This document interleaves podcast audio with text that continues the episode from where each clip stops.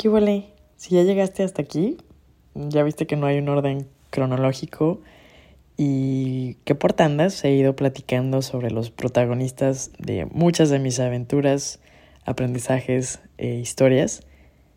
Y en este primer mes estoy sorprendida de los mensajes que recibí eh, de las personas que se han dedicado o han escuchado algunos de mis episodios y que bueno, si le sacaron una carcajada o las acompañé en el camino a la oficina, a la escuela o para que desconectaran mientras estaban cocinando, qué golazo.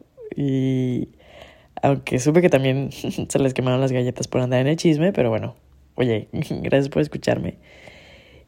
Tal vez la siguiente tanda que vas a encontrar, si los vas reproduciendo conforme se van subiendo, es que hay una ligera intro de los mujerones que tengo de, de ejemplo y que te invito a que voltees a tu alrededor y que encuentres en esa amiga, en ese colega, en esa maestra, en esa prima, eh, que hay una mujer siempre haciendo una labor padrísima y que también es muy probablemente que tengas tú la oportunidad de hacer crecer a alguien más, echándole la mano, celebrando sus triunfos, ayudándole a, a crecer o incluso siendo buena compañía en el, en el camino, ¿no? O sea, eso viene y va para todos, chicos, chicas, chickens.